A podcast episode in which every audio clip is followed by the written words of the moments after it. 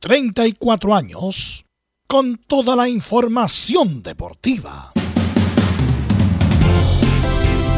Vivimos el deporte con la pasión de los que saben. Estadio en Portales. Ya está en el aire con toda la emoción del deporte. Comentarios. Carlos Alberto Bravo. Velos Bravo. Leonardo Mora. Camilo Vicencio. René de la Rosa y Giovanni Castiglione. Reporteros, Belén Hernández, Nicolás Gatica, Felipe Holguín, Laurencio Valderrama, Juan Pedro Hidalgo, Rodrigo Jara, Rodrigo Vergara y Alfonso Zúñiga. Producción, Laurencio Valderrama y Nicolás Gatica.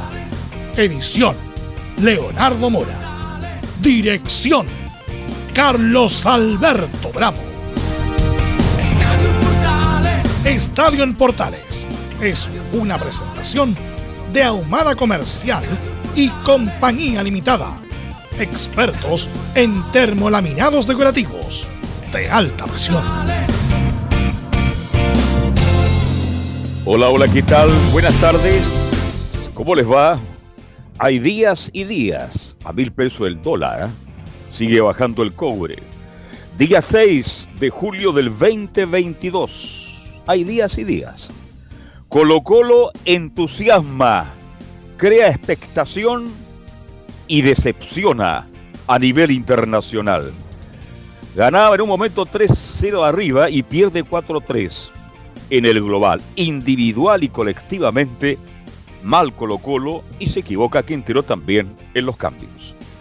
La U se prepara con Domínguez para enfrentar este domingo Antofagasta Será transmisión de Estadio Portales, por cierto.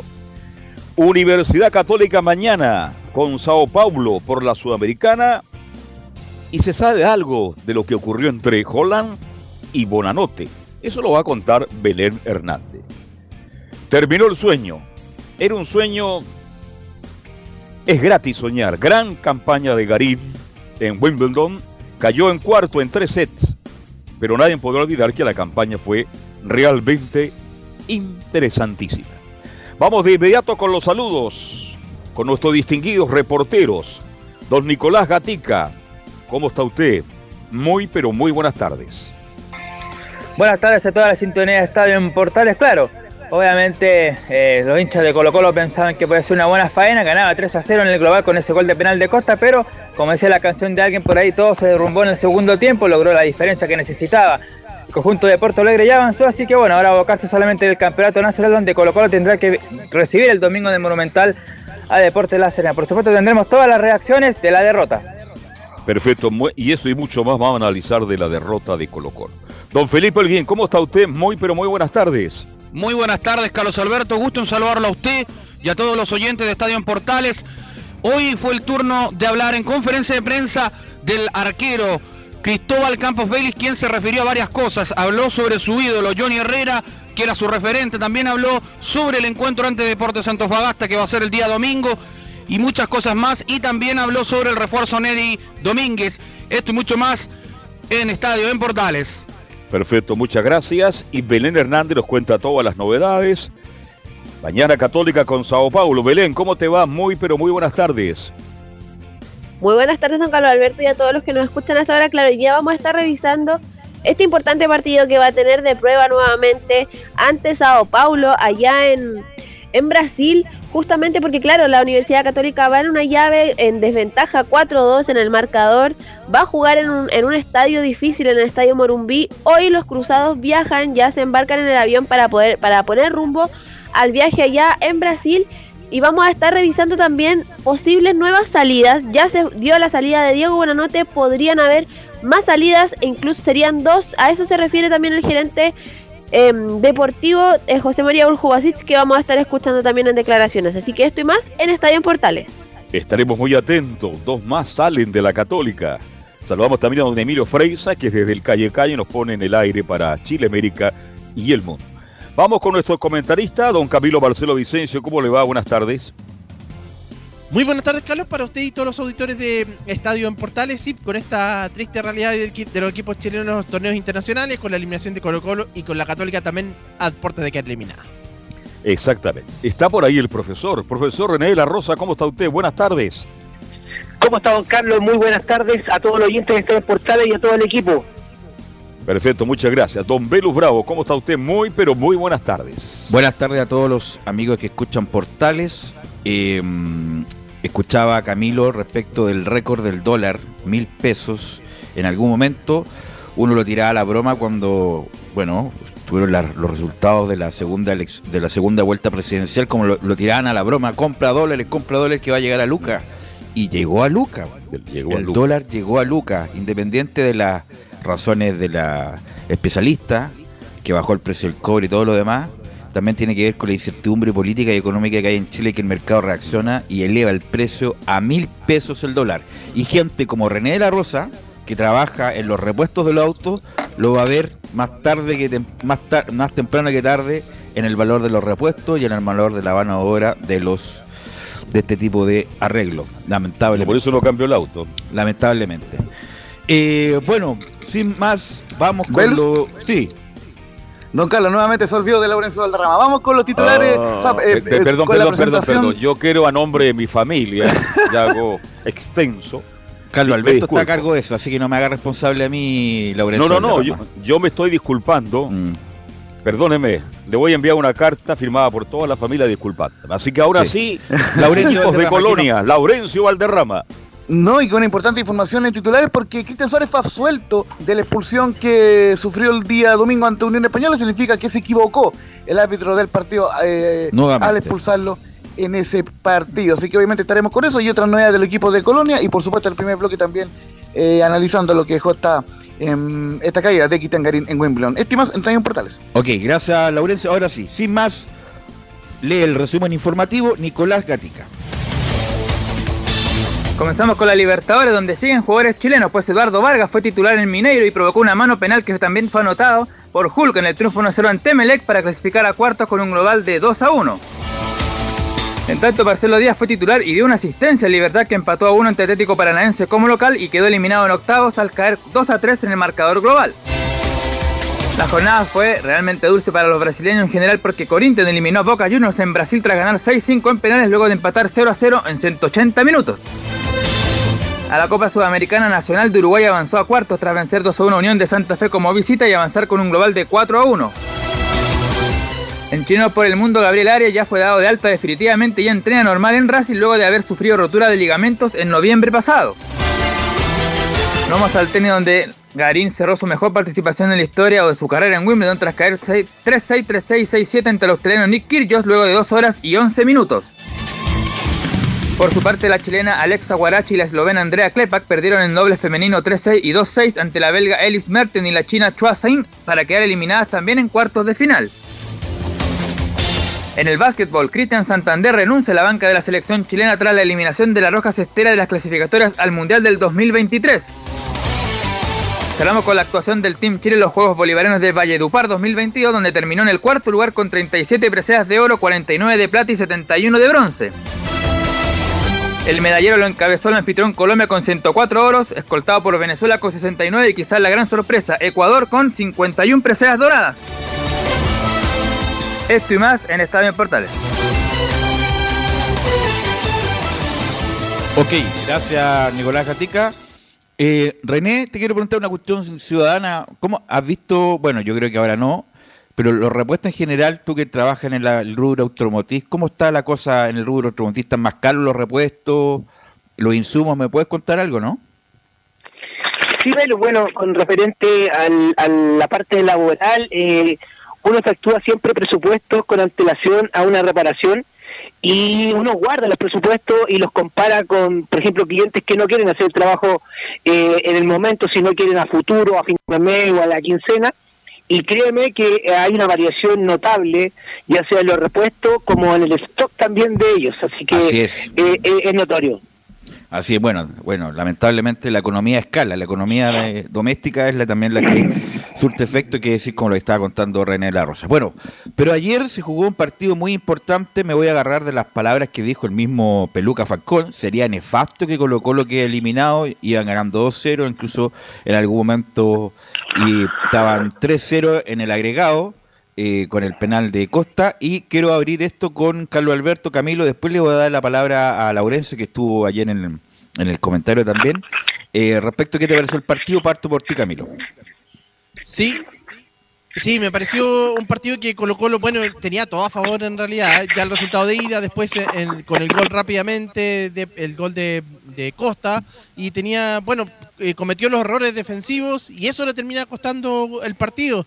Eh, ya con el 2, eh, cuando se le dan vuelta al 2 a 1, en dos jugadas muy donde dejan la pelota ahí en, en el área, no la sacan nunca, y finalmente ahí yo creo que eso ya terminó por desconcentrar a Colo Colo, y bueno, después vinieron los otros dos, eh, los otros dos goles para la, para la victoria. Pero era cosa de, tenía todo a favor, y bueno, termina cometiendo estos errores defensivos. ¿Por qué quedó eliminado Carlos Alberto Colo Colo? Primero lo dije, a Colo Colo entusiasma. A mí me entusiasmó Colo Colo y me decepciona en este minuto. Quedé eliminado porque los jugadores de Colo Colo, sobre todo los dos centrales, Saldivia y Falcón, tuvieron horrible. El más decente fue Suazo, que no jugó un gran partido. Opaso lo pasaron toda, toda la noche. Es un equipo que no tuvo categoría internacional. Yo sé que esto molesta a los hinchas de Colo Colo, pero como local Colo Colo es un equipo. Como visita Colo Colo no rindió lo esperado y por eso queda eliminado individualmente y colectivamente Colo Colo fue un fracaso. La defensa no dio pies en el día de hoy. Y como lo dijimos ayer y lo comentamos con Giovanni Castiglione, cuando los brasileños te hacen un gol te pueden hacer tres y cuatro. Y para los que dijeron que Internacional no era un gran equipo, lo demostró que era un gran equipo, o me queda la gran duda, pues velo. Colo Colo jugó tan mala noche, individual y colectivamente, que no le alcanzó ni siquiera para pelear hasta el final. Y al final, Colo Colo se queda fuera. ¿Tú sabes cuánto albata pierde Colo Colo? Eso ya es Muchísimo accesorio. dinero. No, No, pero es que imagínate, Colo Colo ya contaba con ese albate después del 2 a 0 y dijimos, bueno, incluso si pasamos algunos, esta llave. algunos portales ya daban porque Colo Colo iba a jugar la otra ronda con Melgar o Cali. Estaban, estaban claritos los portales, Estaba clara la llave. Claro, Por- lamentablemente no fue así. por los portales claros. René de la Rosa, ¿por qué queda eliminado Colo Colo, René? La verdad, eh, eh, rescato las palabras de don Carlos, que Colo Colo de local eh, es un monstruo en realidad con la hinchada, eh, se siente muy cómodo en su casa, pero de visita, y, y más todavía en forma internacional. Yo creo que la verdad, eh, ayer eh, demostró que, bueno, partió muy bien en el dominio de balón, eh, hubo un porcentaje pero notable a favor del equipo de Inter, que al principio partió bien, Colo Colo partió como caballo inglés con el favor con el penal que eh, en un error garrafal del portero que le pegó con la rodilla a Costa y efectivamente, eh, perdón, a, mm, a Lucero, si no me equivoco, a quien, a quien hizo el penal era el, el- el primer, el primer gol de Colo Colo en el penal. Sí. Eh, un error garrafal del portero y sí, Eh, eh, justamente un paréntesis con eso, en, la transmisión lo, estábamos comentando, los brasileños reclamaron muy airadamente por el penal porque interpretaron que eh, no fue falta lo, lo, lo, que hizo el, el arquero, pero Miquitero se lo lleva puesto y que Lucero se fabrica la falta. Está correctamente sancionó el, el penal, ¿no?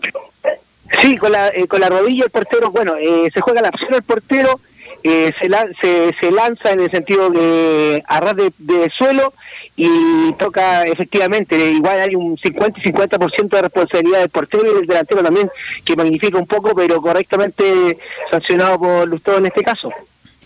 Bueno, ¿por qué? eh, le voy a preguntar, por supuesto, a don Laurencio del Drama, que lo pasamos a saludar nuevamente, eh, no- le debemos un saludo, así que lo saludamos de nuevo. Eh, ¿En qué sentido? Colo Colo perdió un hombre muy importante, que era el que quita en Colo Colo, que es Fuentes. Eh, Fuentes fue muy importante, subvalorado por muchos, pero muy importante Fuentes porque es el que pincha, es el que corta, a lo mejor no tiene una técnica tan versátil, no se ve mucho, pero un hombre que los jugadores creativos eh, les gusta mucho porque se la entrega redondita y se la entrega rapidita, que en el caso de Fuentes. Y aquí se ve, desafortunadamente, la, mm, las diferencias de ritmo, de velocidad. Saldivia, que nunca más volvió a ser el mismo después de todas las lesiones. Eh, me imagino que ustedes vieron cómo corría hacia atrás Saldivia. Había que, más o menos, había que eh, po- ponerle carbón a Saldivia para que agarrara vuelo, porque qué manera de, mm, de perder ritmo y velocidad cada vez que le ganaban la espalda los jugadores brasileños. El 8, muy bueno del Inter de Porto Alegre, que era, a ver me ayuda eh, Laurencio, en el algo, algo de N, eh, que no me acuerdo. El, Mira, eh, justamente eh, te Edenilson, marco... N. Edenilson, ese. Mira, eh, el jugador, el jugador eh, Edenilson que marcan ustedes está a punto de ser transferido al fútbol turco. Perfecto. No, y, si es, el- y si que es transferido, podría volver Charles Arangui. Ojo con eso en el Inter. Bueno, el 8 del Inter la hizo todo ayer. Eh, muy bien, pero aquí va. Lo que co- co- como corría eh, Saldivia, le sacaban 2, 3 metros y no había ninguna chance de llegar. Pero el punto es que Colo Colo iba 2-0 en la ida, iba 1-0 y Colo Colo no supo tranquilizar, no supo manejar los tiempos. teni- bueno, le faltaba, bueno, obviamente que le faltaba un jugador más calificado en la, en la defensa porque Saldivia no, no- como que no está sin ritmo de manejar. Le hizo dos goles en tres minutos, después le hizo el cuarto, el tercero le, hizo el cuarto, le pudo haber hecho el quinto. Entonces, Laurencio Valderrama, usted que estuvo ayer en la transmisión, ¿cuál es tu explicación de la debacle ayer de Colo Colo en Porto Alegre?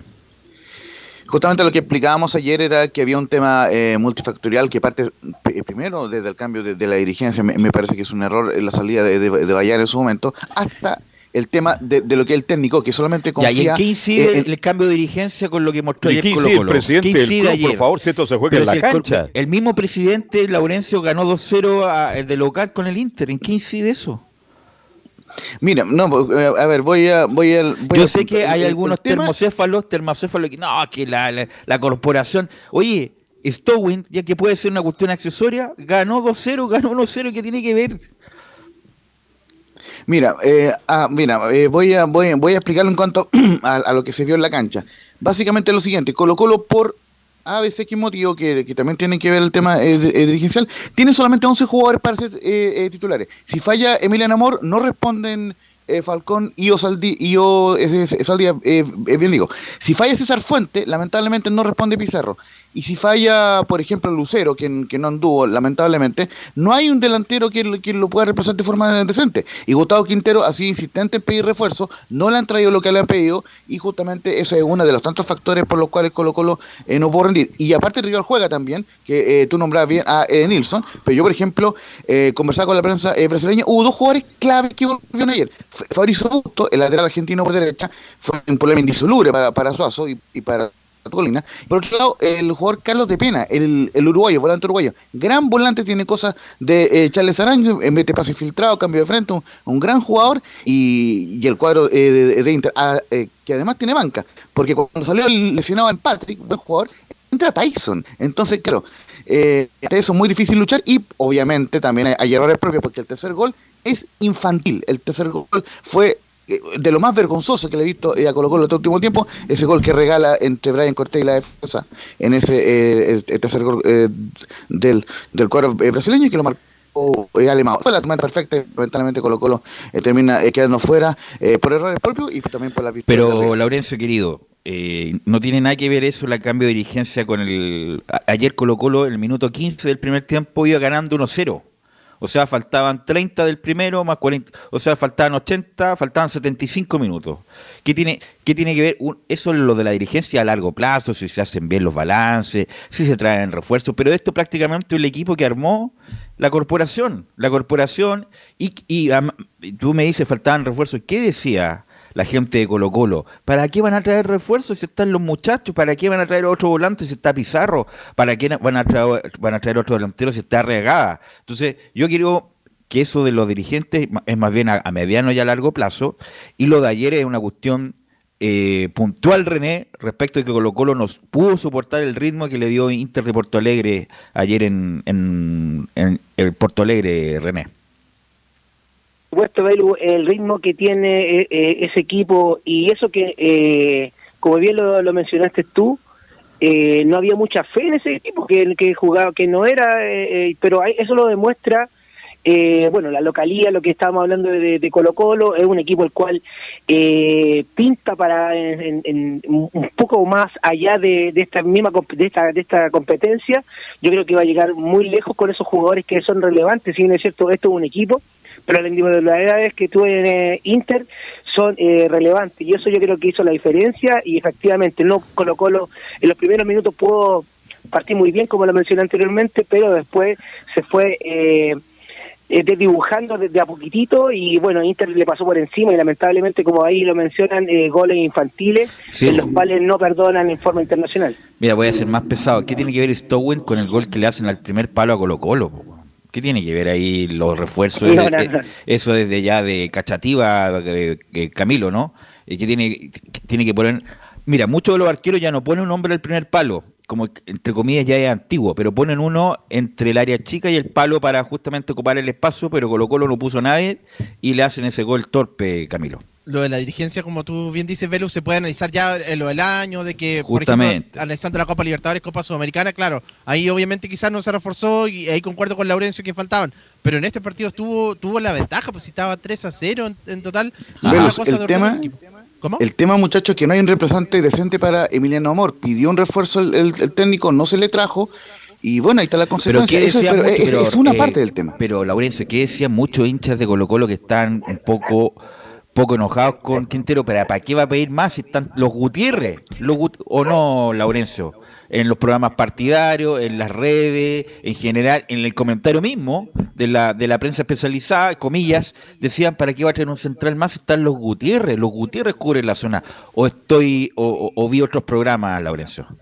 Es una parte eh, del mundo Colo Colo en todo caso. Pero bueno, el, el- tema, como digo, es un tema multifactorial y, y obviamente los principales responsables son los jugadores y el entrenador Gustavo Quintero, que además se demora mucho en los cambios. Es un tema también eh, que se le critica al técnico de Colo Colo. Además, Yo creo que hay muy- jugadores, velo que están sobrevalorados. Voy a partir por el Peluca. Está sobrevalorado. Yo lo dije hace mucho tiempo. Le sacan dos metros, tres metros. Y aquí en Chile, porque anda con la peluca al viento, todo el mundo, y he, he leído a algunos ex jugadores de Colo Colo y comentaristas que han dicho lo mismo. Está sobrevalorado. Entonces Colo Colo a nivel local le alcanza con A ver si sacamos al pollo, al pollo Vélez mañana, a ver qué, qué opina de esto, muchachos. Le va, va a decir lo mismo que estoy diciendo yo entonces. ¿ah? Pero a lo que voy, Saldivia viene de vuelta, no tiene ritmo de competencia. Y a lo están amor y que Falcón no rinde en lo internacional como muchos creen, Colo Colo mostró una debacle tremenda.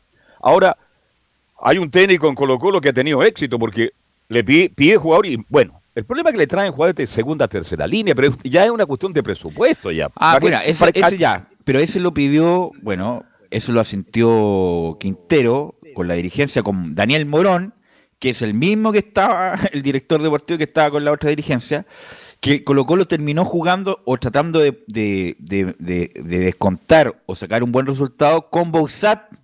Los últimos minutos la pelota le quedó a Bausat. Entonces, eh, René, este muchacho que viene de Vélez, ¿qué culpa tiene Bausat que, que quedó ahí como eh, no sabiendo qué hacer? Un jugador, bueno, puedo ser muy injusto, si lo puedo jugar en dos o tres partidos, pero la verdad no, no fue ningún aporte estos, estos dos partidos este muchacho argentino que viene de Vélez, René. Sí, eh, eh, es lamentable hablar así, eh, no es matar a un jugador, sino que eh, una persona que el cual viene con, bueno, con toda la esperanza de triunfar eh, y también el, hincha, tanto también el fútbol nacional, con la llegada de jugadores de, no sé si de renombre, pero internacionales, subirle un poquito la categoría o al nivel del fútbol nacional y como bien lo dice, es penoso demostrar bueno, se puede evaluar, yo creo, ¿ah? se puede evaluar en cuatro fechas, pero eh, no, no, no ha rendido. eh, y no es que, eh, y que me perdonen los de Colo Colo, pero no es que pese la camiseta, sino que eh, la verdad es un, esto es un equipo, las individualidades son importantes, pero esto es un equipo y el cual no ha manejado. Ahí mencionaba que eh, no le han llegado refuerzos a Quintero, pero yo creo que con lo que tiene, con lo que tiene debería él sacarle mayor provecho y bueno, y por qué no decirlo, también hay que hay que fijarse en, en, en- en la- en las partes formativas, las cuales yo creo que esa es la relevancia que puede tener Colo Colo, como lo ha tenido en otros años, pero no ha sido así. Han traído gente de afuera y no de la cantera, eso es lo que voy yo, y los que han, han seguido la cantera no han estado a la altura. Y no estaba a la altura Solari, cuidado que después que no lo vendieron, se Sí. amurró, se amurró, se amurró y Solari no ha vuelto a ser el jugador que quiere Quintero y era un jugador Así es. desequilibrante, Vélez. Así, es. Incluso con lo dijimos, el partido anterior, a pesar del gol, no había hecho un buen partido Solari. Así que bueno, eh, es fracaso, y, a- y voy allá, es fracaso este año a nivel internacional Colo Colo, no pasó primera ronda de Copa Libertadores, que en algún momento estuvo muy bien aspectado, le ganó a Fortaleza, le ganó a Alianza Lima en, de local, eh, tenía que jugarse el partido definitorio con Fortaleza acá y lo pierde. Bueno, lamentablemente el sorteo le toca al Inter de Porto Alegre. Parto por Camilo, después por Laurencio. ¿Es fracaso a nivel internacional lo de Colo Colo? Absolutamente sí. Por los, do- los dos campeonatos, porque tenía la posibilidad, tuvo las expectativas, y no fue capaz de no fue no fue capaz de cerrarlo, sí, es fracaso. Laurencio. Es un fracaso porque el mismo Esteban Pávez dijo que quería llegar Colo Colo a cuarto de final de la Copa Libertadores y en ese sentido que ha eliminado la fase de grupo y ante Fortaleza, que era un equipo que participaba por primera vez. Y el octavo de final es un fracaso, pero marcó el matiz. Por lo menos fue muy competitivo Colo Colo ante Inter, lo hizo ver muy mal. Los brasileños estaban muy enojados en la ida, pero claro, eh, todo esto se va al, eh, se va al tarro de la basura con esta eh, goleada en contra. Claro, es, un fracaso, pero con el matiz de que por, por lo menos Colo Colo fue competitivo en la ida ante Inter. René, es fracaso lo de Colo Colo, ¿no? En Copa Libertadores y en Sudamericana. Lamentablemente en la parte internacional Colo Colo eh, sí dejó decepcionado a la hinchada, eh, tuvo eh, pestañazos que el cual eh, elevó mucho la, eh, la esperanza, pero lamentablemente sí eh, es un verdadero fracaso con, con ganas de mucho más, pero la verdad no, no acompañó, se murió en el camino. Carlos Alberto. A ver, este, para mí, a mí Colo Colo me decepcionó, reitero, yo me entusiasmé con Colo Colo. Colo Colo es un equipo distinto, diferente, muy distinto cuando va a jugar afuera a como juega en el Estadio Monumental. No olvidemos que el partido con Internacional, el 2 a 0, Colo Colo puede haber terminado hasta 3 4 0 y no supo cerrarlo. Entonces, estoy decepcionado y no tengo una explicación, Velus, cómo los jugadores de Colo Colo que rinden tan bien en, en el Monumental, rinden tan mal afuera. Entonces, hay que buscar un punto de equilibrio, pero si tú me preguntas a mí, con todo lo que mis argumentos que he entregado, a mí Colo Colo me da decepcionado como a muchos hinchas del cuadro popular. Ahora, eh, dame un segundo, Laurencio. Por lo mismo, sí. lo del título es imperativo, ni siquiera es una opción para Colo. Es obligatorio salir campeón. Está a ocho puntos arriba de la Católica, es lo único que va teniendo. La Copa Chile, con todo respeto, a Colo Colo le da lo mismo. Así que tiene que enfocarse Laurencio en el campeonato local. Tiene ocho puntos de ventaja en, ya con dos, con la esta, con la segunda fecha de la, de la segunda rueda. Por lo tanto, si llegara a perder, eh, yo creo que el mismo Quintero toma sus cosas y se va. Sí, eh, lo que quería marcar la muchacha en términos estrictamente futbolísticos y comparando con la ida, eh, Inter puso un equipo mucho más ofensivo porque eh, además que volvieron eh, Fabrizio Bustos y Alex de Pena, que estaban lesionados, el, el argentino y el uruguayo, puso un hombre solamente de contención que fue eh, Gabriel y puso cinco hombres eh, con clara vocación ofensiva. Entonces, en ese sentido, eso fue un problema indisoluble para Colo Colo, sobre todo cuando tenía que hacer el retroceso y, y por ende eh, Saldía por momentos se, se vio muy superado, tal como Falcón, y fue una tormenta perfecta, como les decía, una lamentable eliminación de Colo Colo. Sí, lamentablemente. Bueno, René, te quiero despedir, te quiero agradecer estos minutos. Sabemos que estás cobrando en dólares, justamente porque la economía se nos está yendo a pique. Así que estás cobrando dólares y te voy a cortar aquí porque no está saliendo muy caro. René. Muy, muy, muy, muchas gracias. Muchas gracias, Belu. Eh, un saludo a todo el equipo, a todos los oyentes y estamos escuchando el día viernes, si Dios lo quiere. Que esté muy okay, bien. Buenas gracias, tardes. René. Muy amable. Vamos a ir a la pausa, muchachos, y volvemos con todas las reacciones que Belu. desafortunadamente la, la eliminación de Colo Colo. Después del separador de Colo Colo, vamos con Gary.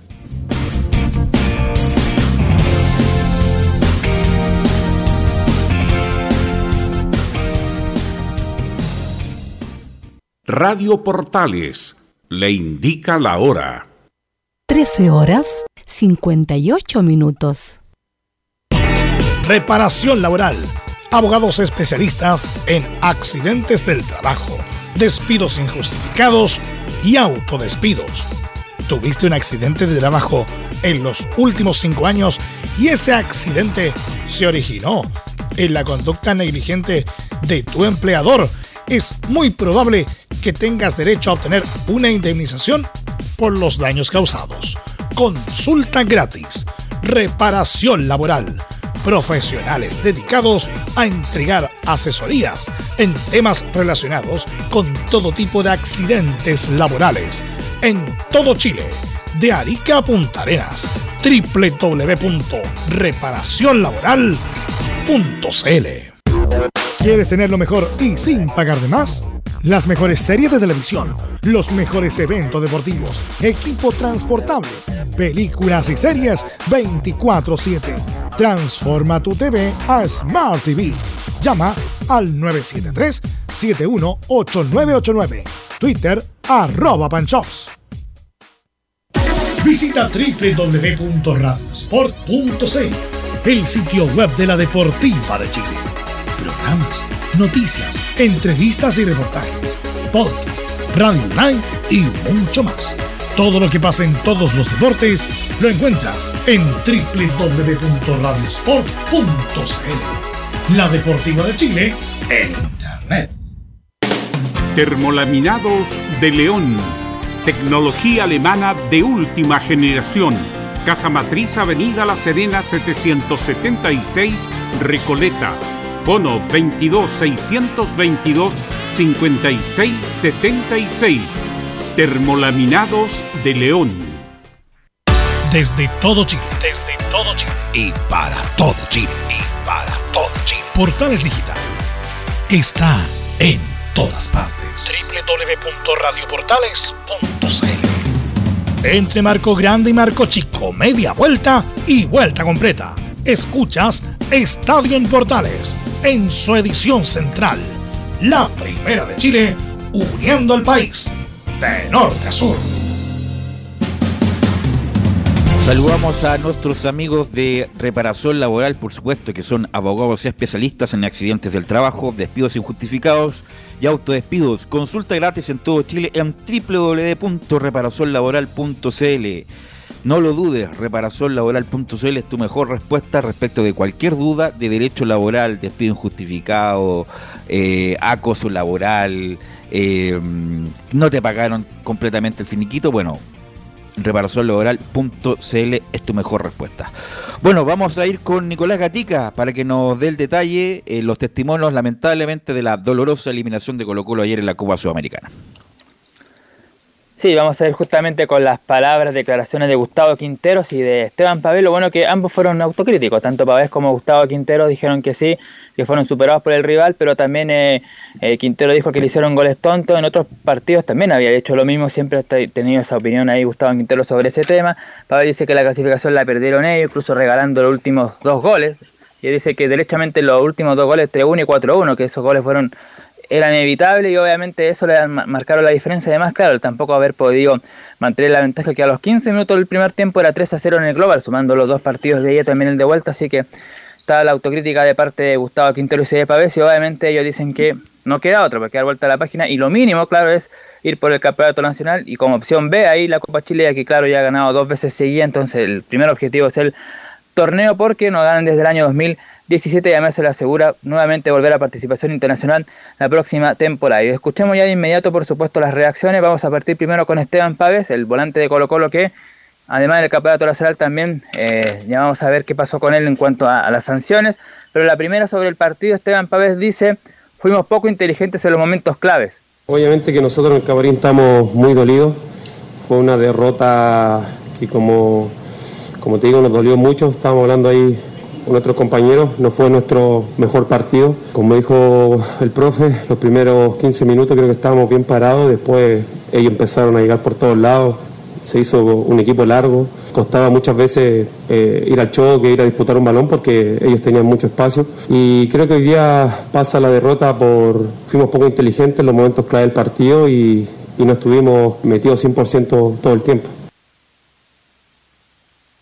Ahí está entonces la primera reflexión de Pavés. Claro, lo que seguramente le falta a Colo Colo y muchos equipos chilenos a nivel internacional ser inteligentes en los momentos clave. A lo mejor haber mantenido esa ventaja cuando había que reventarla, reventarla. Y obviamente son momentos ahí que no, que, lamentablemente no los aprovechó el equipo de Inter de Porto Alegre, que obviamente con la localía y con el buen juego que, que tuvo el equipo brasileño, por supuesto, fue superior a Colo Colo. Y aquí está tajantemente, dice Pavés en esta, la clasificación la regalamos nosotros.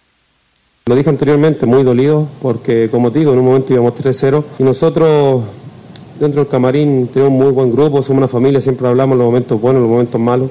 Obviamente que, esto nos duele mucho, vamos a seguir unidos de la misma forma que, lo estábamos haciendo, pero como te digo y lo debo reiterar, creo que, hoy día no estuvimos concentrados al 100%, los goles pasan netamente por ahí, muchas veces no pudimos competir, como te digo, quedamos largos, ellos, si uno los deja jugar a ellos, obviamente que te juegan bien, llegan por todos lados y creo que la, clasificación esta la, la, regalamos nosotros y la perdimos nosotros en todo momento porque, como dijo el, profesor, los, errores fueron netamente de nosotros, más que la habilidad del rival. Bueno, me imagino que en el panel coinciden con la reflexión de Esteban Pávez. Sí, lo comentamos, bueno, en extenso en la primer bloque respecto a que Colo Colo es el principal responsable cuando no la sacan nunca entre Saldivia y Falcón. Le queda el jugador de Inter de Porto Alegre, después en el córner. O sea, eh, de error de liga, de liga amateur. Eh, y eso de más que bien de reventar, Colo Colo no supo aguantar con el balón, no daba dos pases seguidos, no, no le dar, no hacía un cambio de juego, no daba la vuelta. Y eso obviamente que no lo pudo resistir y el Inter se vino con todo y desafortunadamente perdió el partido por goleada a Nicolás Gatica. Ahí está entonces la reflexión de Esteban Pavés, el volante de Colo Colo, que también se catalogó junto a él, junto con Matías Saliva, con los más los más bajos, obviamente el resto del plantel también tuvo mal, incluso Suazo, muy bajo su nivel, pero quizás ver si Saldía mucho lo critican como los peores del partido del día de ayer. Y uno de los mejores, eh, Gil, dice que fue el más destacado del partido de ayer. Y ahora ya pasamos a escuchar de, frente a las declaraciones de Gustavo Quinteros, que como dijimos fue ya más autocrítico con la participación Colo Colina en este campeonato y también en el partido ante Inter.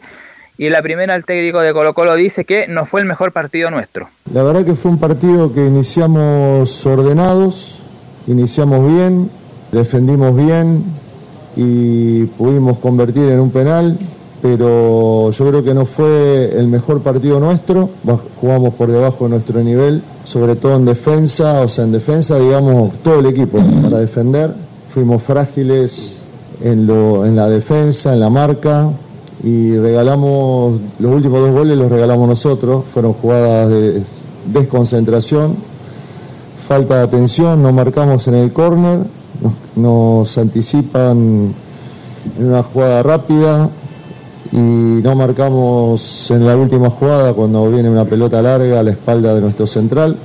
Desconcentración, desconcentración y jugamos por debajo de nuestro nivel y bueno, pagamos caro. Habíamos jugado muy bien allá la primera parte de esta eliminatoria y hoy jugamos por debajo de nuestro nivel. Claro, el partido de ida fue bastante mejor el de Colo Colo el que hizo en el día de anoche, bastante, mucho más concentrado, y obviamente el equipo brasileño mostró esa diferencia. Claro, dice ahí, en el, lo lo regalaron ellos, y claro, en el partido me acuerdo yo frente a River Plate, en la Copa Libertadores también le hicieron un gol parecido en un tiro de esquina, donde tampoco marcaron muy bien, y los momentos claves justamente Colo Colo ha recibido cuatro, los equipos lo han superado, por ejemplo, frente a River, ahí en el Monumental de River, el segundo tiempo el equipo argentino le pasó por encima, después en el último partido en el Monumental sin público Fortaleza le hace cuatro goles y ahora nuevamente el Inter de Porto Alegre cuatro, así que 12 goles en las tres instancias más decisivas que ha tenido el equipo de Colo Colo estos partidos, ahí se nota la falta de concentración y que no aprendió prácticamente de los errores que tuvo ahí en la Copa Libertadores Colo Colo porque volvió a cometer lo mismo en el día de anoche, de ayer. Bueno, sobre justamente lo que pasó de este compromiso ya colocó lo fuera de los torneos internacionales, Gustavo Quintero dice que no le esperábamos la eliminación. No, no lo esperábamos porque sé que tenemos un equipo competitivo, que cuando jugamos al 100% y estamos concentrados y metidos podemos ganar en cualquier cancha. Hoy jugamos, como digo, no jugamos concentrados, sobre todo en el segundo tiempo, donde nos hicieron goles muy tontos muy tontos, falta de concentración, falta de marca personal en una pelota parada y falta de marca en una salida larga del, rival, donde el delantero queda solo, mano a mano con el arquero, sin oposición. Que me parece que estaba en offside, pero bueno, siempre también las líneas son marcadas a veces un poco torcidas, ¿no? pero bueno, siempre nos pasa lo mismo. Claro, ahí se ríe Gustavo Quintero de forma irónica sobre el tema de la línea. Le pasó lo mismo, por ejemplo, en el partido ante Unión Española, ¿sí? No, solamente marcar la precisión en cuanto a los goles, claro, el gol de Riero obviamente fue muy cuestionado eh, Omar Carabelli, pero vi recién la jugada, está viéndolo en, en, video, y claro, fue un centro al área donde eh, le rebota la pelota a Carabelli y marca el jugador de, de. Pero este fue un error de concepto, un error de, demasiado infantil, eh, el gol, el tercer gol de Inter de Porto Alegre, y obviamente por eso estaba muy, muy, muy caliente el técnico Quintero. Claro, porque ahí dice justamente que se le hicieron goles tontos, lo repitió en varias declaraciones en el día de ayer Gustavo Quintero, justamente refiriéndose a esa última Pero ¿quién corrige esos errores, por Nicolás Laurencio? El técnico, po. para eso está Quintero, o sea, Colo Colo le cometieron goles en partidos anteriores, tremendamente torpes, como fue anoche, Ahí está el técnico que tiene que corregir, También, tiene que claro. decir, esto no se puede volver a repetir, concentrémonos. Son jugadores. Bien, Quintero dice, cuando Colo Colo juega, como él quiere que juegue, como ha jugado muchas veces Colo Colo, por eso a mí me entusiasmó, resulta que Colo Colo dice, se para bien en cualquier cancha. Y resulta que no fue así. Pues. Como local Colo Colo rindió. Ningún partido que jugó afuera Colo Colo rindió. Entonces ahí también hay culpa del técnico Con que pide pide jugadores, entra en diálogo con Morón, etcétera, etcétera. Él tiene la obligación de corregir esos errores y Colo Colo los cometió y le costó caro.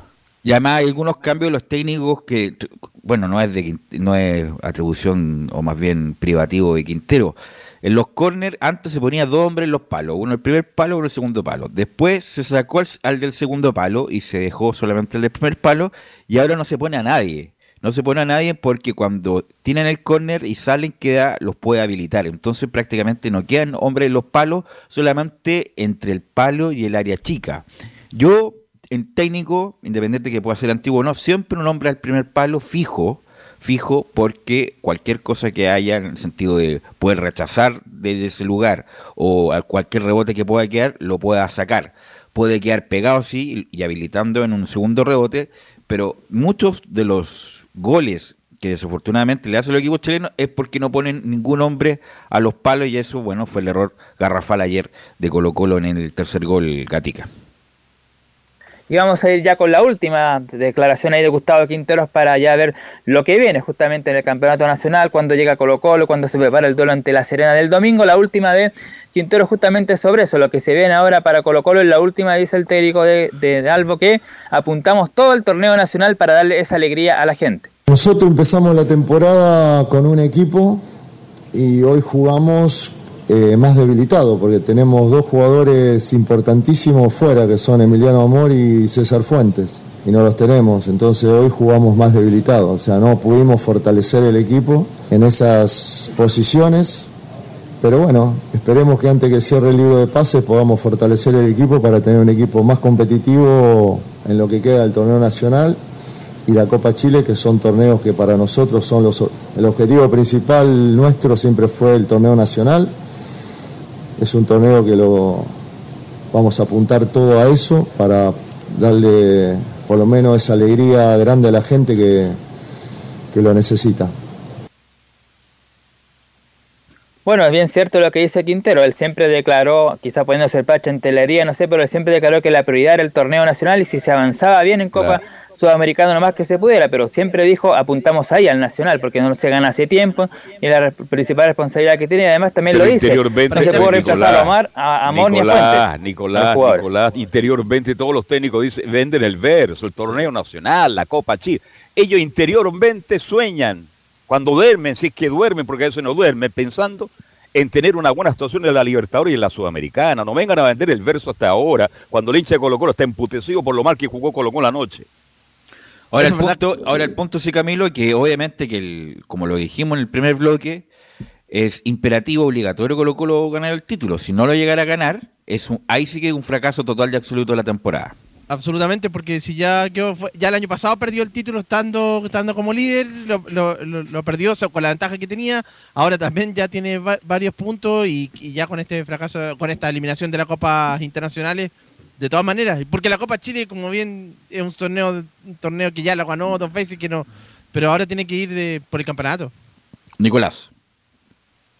Claro, y también ahí lo cierto que decía que justamente por la ausencia de Emiliano Amor, que se nota mucho, y la de César Fuentes, él quedó demostrado justamente lo que pesaba en esos jugadores y lamentablemente no lo va a poder tener. En dos meses más vuelve Amor. Con César Fuentes también podría volver dos meses o tres, dependiendo de la cual sea la lesión definitiva que todavía no está el parte médico, así que hay que a ver qué va a pasar. Todavía, como dice Quintero, ahí mismo también hay tiempo hasta antes de la cuarta fecha para traer por lo menos un jugador más, ojalá sea defensa, que se complica porque recordemos que ya tiene los cupos de extranjero listo el equipo de Colo Colo. Bueno, para cerrar, como decía, las dos informaciones, eh, Esteban Pavés y Jason Rojas, los jugadores que fueron expulsados en el duelo ante Everton el día viernes, quedaron expulsados, por supuesto, y dieron una fecha de castigo. No van a jugar el día domingo frente a Deportes La Serena y el equipo de Colo Colo deberá llegar hoy durante la tarde, justamente a, Chile, para ya empezar a preparar el duelo del domingo a las cinco y media en el Monumental. Ok, gracias Nicolás Gatica, muy amable. Estaríamos mañana obviamente con toda la actualización de Colo Colo, ya abocado solamente al campeonato local. Antes de ir con Felipe Holguín, queremos dar la información, Laurencio Valderrama, de la lamentable derrota de Cristian Garín ante Georgios, el australiano Laurencio. Sí, justamente, muchachos, eh, Cristian Garín termina perdiendo en tres sets ante Nick Kyrgios, el tenista australiano. Eh, fue una buena actuación de Garín, sobre todo en el tercer set, que lo tuvo muy parejo el chileno, pero pero claro, eh, termina eh, inclinándose en tres sets, como les decía, parciales de 6-3, o sea, de 6-4, 6-3 y 7-6, 7-5 en el tiebreak eh, ante Nick Kyrgios con estadísticas del partido, para un poco para ir contextualizando el compromiso. por lo menos en los 6 fue bastante sólido. El, el, australiano impactó 17 aces contra solamente dos de Kitan Garín, cinco dobles faltas de Garín contra cuatro de, de Nick Kyrgios, y en el porcentaje de primeros servicios tuvo más o menos parejo el tema, con 69% para Kyrgios, 72 para Garín, pero claro, eh, los errores no forzados en, comparación a, a, lo, a por ejemplo, 23 errores no forzados, eh, 30 winners, claro, eh, pues, le, faltó un poco más. No, en el saque tuvo la diferencia, en el saque, la cantidad de aces, y, y una de las distorsiones del eso de los porcentajes de primer servicio. Yo también puedo poner 100% de primer servicio, pero si le pego englobado, que llegue con bote, bote, cortito, o sea, no tiene ni un brillo. La cuestión es, que sacar bien, pues sacar con dificultad al rival. Y obviamente Georgios, ese 69% le ocasionó mucho perjuicio a, a Garín. Este muchacho australiano es bien estrafalario, es buen jugador, sin duda, era, ganable, era ganable eh, este muchacho y no sé si Garín, ojalá que sí, pueda tener una, una posibilidad así en el futuro. Claro, eh, justamente mm, en el tercer set, como les decía, eh, tuvo esa posibilidad de ir al, al y de ganar el, ese TCC, pero claro, en el 5-5 eh, falló una pelota eh, cerca eh, de la red que mm, un, error no forzado, se puede decir, porque podría perfectamente haber ganado ese punto en la red, no lo pudo hacer, cubrió bien Kirillo y finalmente su primer match point lo, lo, aprovechó el australiano para imponerse, como les decía antes, es primera vez en la historia que Kyrgios eh, clasifica semifinales de, de Wimbledon, nunca ha ganado un Grand Slam este jugador australiano, así que obviamente eh, está con la posibilidad cierta de poder hacerlo por primera vez. Y en el caso de Garín, como, como les decíamos algunos días, obviamente eh, el primer jugador en llegar a cuarto final de Wimbledon desde Fernando González 2005 y antes lo habían hecho Ricardo Cuña el 84 y Lucho Yala en dos ocasiones y se nos había escapado, nunca está de más recordarlo, Anita Lizana llegó en dos ocasiones, pero obviamente en una era que no era era abierta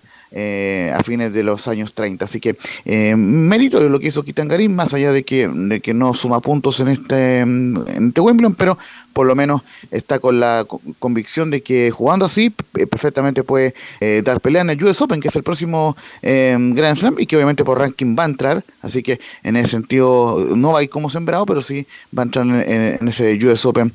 Eh, Kitangarín lamentablemente no puede jugar Toronto el próximo Master 1000 porque, por obviamente porque queda fuera de, los, de los 40 mejores, pero ya por lo menos mostró un gran rendimiento y lo que ilusiona, como les decía, para que tenga un buen cierre de año Kitangarín.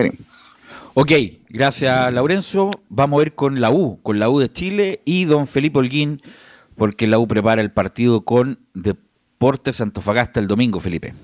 Sí, ¿qué tal? Los saludo nuevamente, muchachos, eh, a ustedes y a todos los oyentes. ¿Está resfriado o está saturado? Eh, un poquito. Está medio saturado, ¿no? Su ¿Y por ahí? salida, sí. Ahí, ¿Ahí sí. Ahí sí, dale nomás. Perfecto.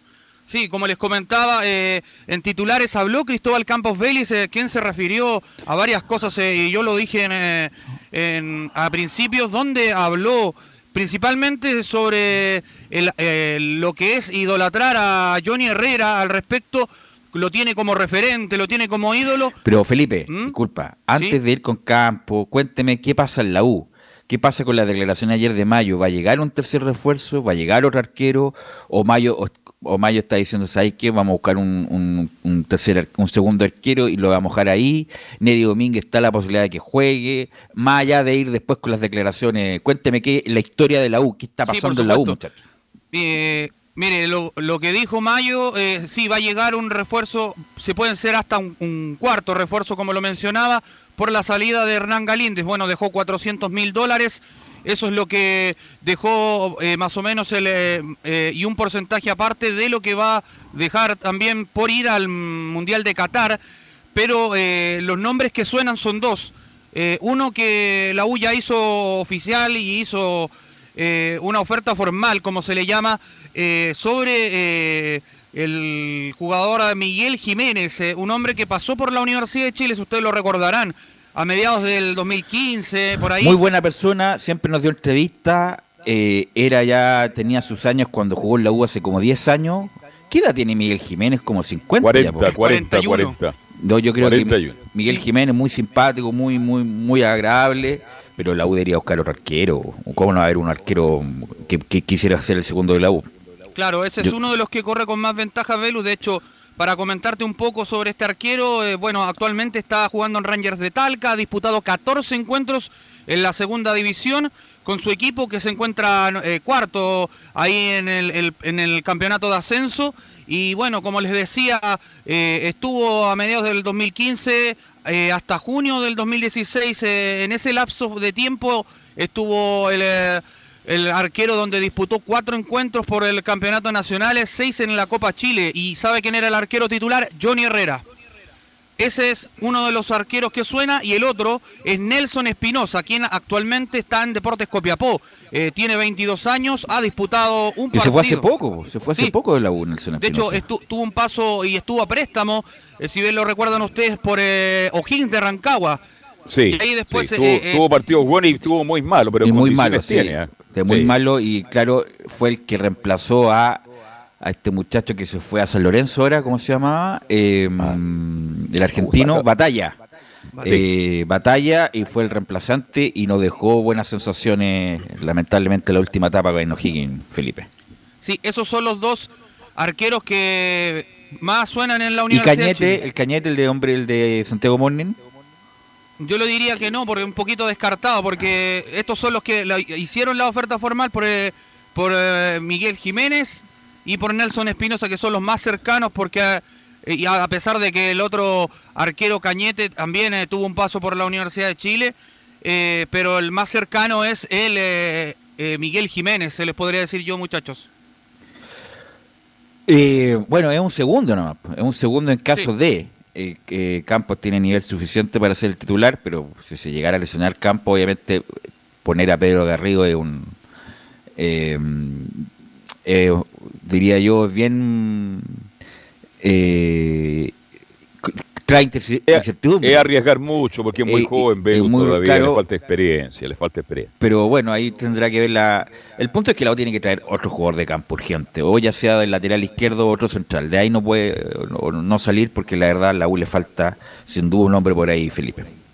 Sí, de hecho sonaba uh, eh, el jugador este que está en Talleres, que también lo estaba peleando Colo Colo, de apellido Méndez.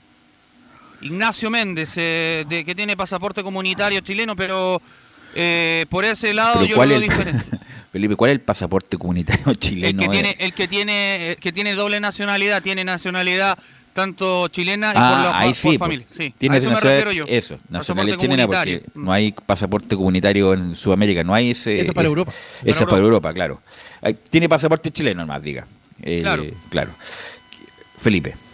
Y al respecto también lo otro que les quería comentar, eh, eh, el número que ocupará Neri Domínguez en la U es el número 32, eh, también para agregar un poco a este refuerzo nuevo que llega a la Universidad de Chile y también se va a buscar, si es que se da la opción, como les comentaba lo que decía Manuel Mayo, de que llegue un uh, cuarto refuerzo por la salida de Hernán Galíndez, de- hagamos el caso de que llegue un arquero y también pueda ser un lateral izquierdo, que es lo que busca el técnico Diego López, eh, y por ahí puede sonar, suena- todavía están eh, ahí en, en la órbita de la U el, el jugador eh, Facundo Bonifaci de Peñarol y también Lucas Olaza, quien termina el préstamo en el Elche de España.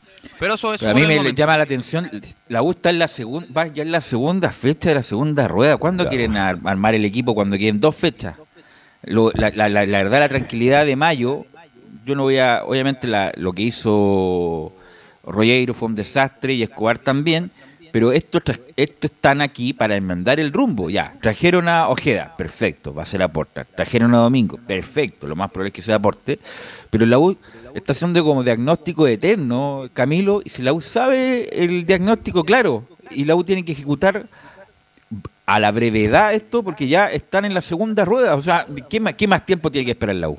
Incluso eso sería, entre las, do- entre las posiciones, sería un central y, o un lateral izquierdo. Eso como son la- las, priori- las prioridades. Pues eso tendrían que ser en la U porque un mediocampista ya lo tiene con, con, con Ojeda. Oiga, y, y para el domingo, si debuta Domínguez, me imagino que será el alto Tapia el que sale, ¿no? Sí. Ignacio Tapia, si no me equivoco, es el, el que debiera salir en el elenco de la Universidad de Chile para conformar esta línea de cuatro, que de hecho yo creo que sería la misma que paró ante el cuadro de Unión La Calera, que de hecho hoy día entrenó la Universidad de Chile en doble turno también, preparando y pensando en lo que va a ser este duelo ante Deportes Antofagasta, que tampoco es un rival fácil. Bueno, también les quería comentarles, eh, Carlos Alberto, En otro momento yo diría sí, Antofagasta es el colista, pero como la U juega tan mal, Mm. eh, pa- para la U todos los rivales son difíciles. Velus, y aprovechando también eh, lo que tú comentabas eh, de Manuel Mayo y lo que estábamos conversando al respecto para todos los oyentes, pasemos a revisar una declaración de Manuel Mayo donde dice, si tenemos los dos eh, cupos, vamos a analizarlo. Sí, si tenemos los dos cupos vamos a analizarlo. Tenemos que buscar un arquero y el, el siguiente lo vamos a ver, lo vamos a ver, a ver. Es lo que dijo Hernán, yo lo dije en conferencia de prensa que lo queríamos ayudar a que estuviese más cerca de su selección. Él estaba contento también en el club y, y nada, eso. que eres- lo, que, lo que pasó en realidad es lo que dijo Hernán saliendo y lo que dijimos en conferencia. O sea, él se fue, se fue en buenos términos. eh, nos, nos fuimos también nosotros muy contentos por cómo se portó al final y quedó todo en buenos términos. Así que Vamos a analizar, traer un arquero, bueno, lo vamos a analizar, pero tenemos dos arqueros de casa, que hoy día Cristóbal hizo un partido impresionante, pero arriba también confiamos. Pero la verdad es que estamos analizando también poder traer un arquero. Nada, y con un gol de, de Bastián, eh, espectacular terminar así, así que bien, bien. Ahora a, a- a pensar en el próximo partido. Ahí estaban las declaraciones de Manuel Oye, Mayo. ¿quién es ¿quién este señor Mayo? Perdóneme, ¿quién es este señor? Es el gerente deportivo que tiene Esa- interino la Universidad de Chile. La parte administrativa la maneja ahí, pero futbolísticamente lo encuentro increíble lo que está diciendo. ¿ah? Por favor, ¿qué está pasando en la Universidad de Chile? Un gerente técnico urgente que sepa esta actividad. Como decían ustedes, ya estamos comenzando la segunda rueda, ya queda menos del 50% del campeonato y la U no mejora, la U tiene problemas y la U va a enfrentar a rivales mucho más difíciles que Antofagasta el próximo domingo. Bueno, Mayo trajo a Domínguez y el Mayo el hombre que ideó el fútbol femenino que salió campeón después de mucho tiempo. Ese es Mayo. Y de Eh, profesión creo que es ingeniero. Claro, Mayo que no tiene nada que ver con lo que pasó con Rollero. Me imagino yo que se está haciendo el Larry, el tonto, de dar estas declaraciones como... Me imagino que estarán trabajando por dentro. Porque la verdad, si no, no habría otra explicación, Felipe. Ahora sí vamos con Campos. Sí, y como les comentaba, bueno, habló Cristóbal Posbelis y se refirió al paso de los arqueros que han vestido la camiseta de la Universidad de Chile. Pasemos a revisar donde dice, han pasado grandes arqueros. Como dices tú, han pasado grandes, grandes arqueros por acá. La vara está muy alta por los grandes referentes que han sido los, los máximos ído- ídolos del club, nuestros grandes arqueros. Y claramente llevo muchos años acá en el club. Espero, y lo dije una vez cuando eh, renové contrato, independiente de las situaciones que han pasado por delante, de, de no, de no poder eh, tener una continuidad, pero sí en mis planes siempre va a estar acá a seguir en la U, de, de cumplir muchos años, que es lo que, lo que más anhelo, en el club de mis amores, donde, donde me crié, donde nací, donde crecí, donde me entregaron todo para, para ser el arquero que soy hoy en día. Ahí estaban las declaraciones de... Cristóbal Siempre se habló de disculpas de Campos cuando incluso estaba Collado, que era salía como arquero de proyección. Hay que recordar que a Collado incluso lo llamó Rueda. Collado jugó incluso los partidos amistosos en Europa, ¿se acuerdan, no? Cuando los, los primeros partidos de Rueda. La primera gira, sí. la primera gira jugó Collado. Bueno, no obstante eso, siempre lo decían, no viejo, el, el bueno es Campos Vélez. El bueno es Campos, así que cuidado con Campos. Bueno, eh, yo lo he visto jugar varias veces, el otro día fue figura. Tiene que seguir trabajando, a lo mejor lo que debería trabajar más es que eso ese tiene o no se tiene, ¿ah? es un poco más de tranquilidad con los pies a la hora de jugar. Pero Oh. atajando, pero atajando bajo los tres palos, Es bueno, es cortando, achicando, es muy bueno campo y de no, de no mediar nada extraordinario, la U Camilo Carlos Alberto tiene arquero para rato. tiene arquero para rato, ya lo había demostrado, ¿te acuerdas? Hace un par de, yo justamente hace como un año, por ahí dos años, eh, contra Inter de Porto Alegre le tocó jugar y también lo hizo bien. Tiene en razón, debutó ahí. Mm. Sí. Sí, pues. Ha tenido grandes arqueros la U, ¿eh? no vamos a dar la lista, pero podríamos nombrar 15 arqueros de gran nivel, así que el puesto de ser arquero de la U no es para cualquiera. Y Campos Además- hoy día tiene, tiene condiciones para hacerlo, ¿sí? Nada más que bueno, la U estuvo casi 25 años entre arqueros, siempre lo hemos dicho, Vargas, Sí, pues. Pinto y Herrera. Esos tres Herrera. arqueros coparon la U 25 años. Después de Herrera, bueno, estuvo Fernando de Paul, eh, Galíndez y ahora Campos, que bueno, la gente de la U espera que se quede con el arco mucho tiempo, Felipe Holguín. Sí, y al respecto de eso, también eh, Hernán habló sobre Hernán Galíndez, eh, Cristóbal Campos Vélez, y pasemos a revisar la siguiente declaración dice Hernán tenía mucha experiencia. El tema con, con Hernán, para mí siempre ha sido bueno, muy sano, dentro de, de la cancha, entrenando, en los partidos, post partido, en el camarín también, muy buena relación, muy sana. Creo que Hernán tenía mucha experiencia, que también se la transmitía a todos mis compañeros. A mí igual, siempre es bueno aprender de los grandes arqueros de, que llegan al club, eh, sacar lo bueno siempre y como dije anteriormente que le deseo lo mejor a él y su familia, más allá de sus decisiones siempre van a ser personales y para mí es una gran persona y, y le voy a seguir deseando lo mejor en lo que viene por delante. Pasemos a revisar una más de el jugador Cristóbal Campos Vélez donde habla del refuerzo nuevo, se refiere a Neri Domínguez y dice, Neri viene acá a hacer un aporte. Neri viene acá a hacer un, un aporte, tanto los jugadores en general cuando llegan, todos tienen que aportar y saber que, que la U te exige resultado, rendimiento y estar a- todos los partidos.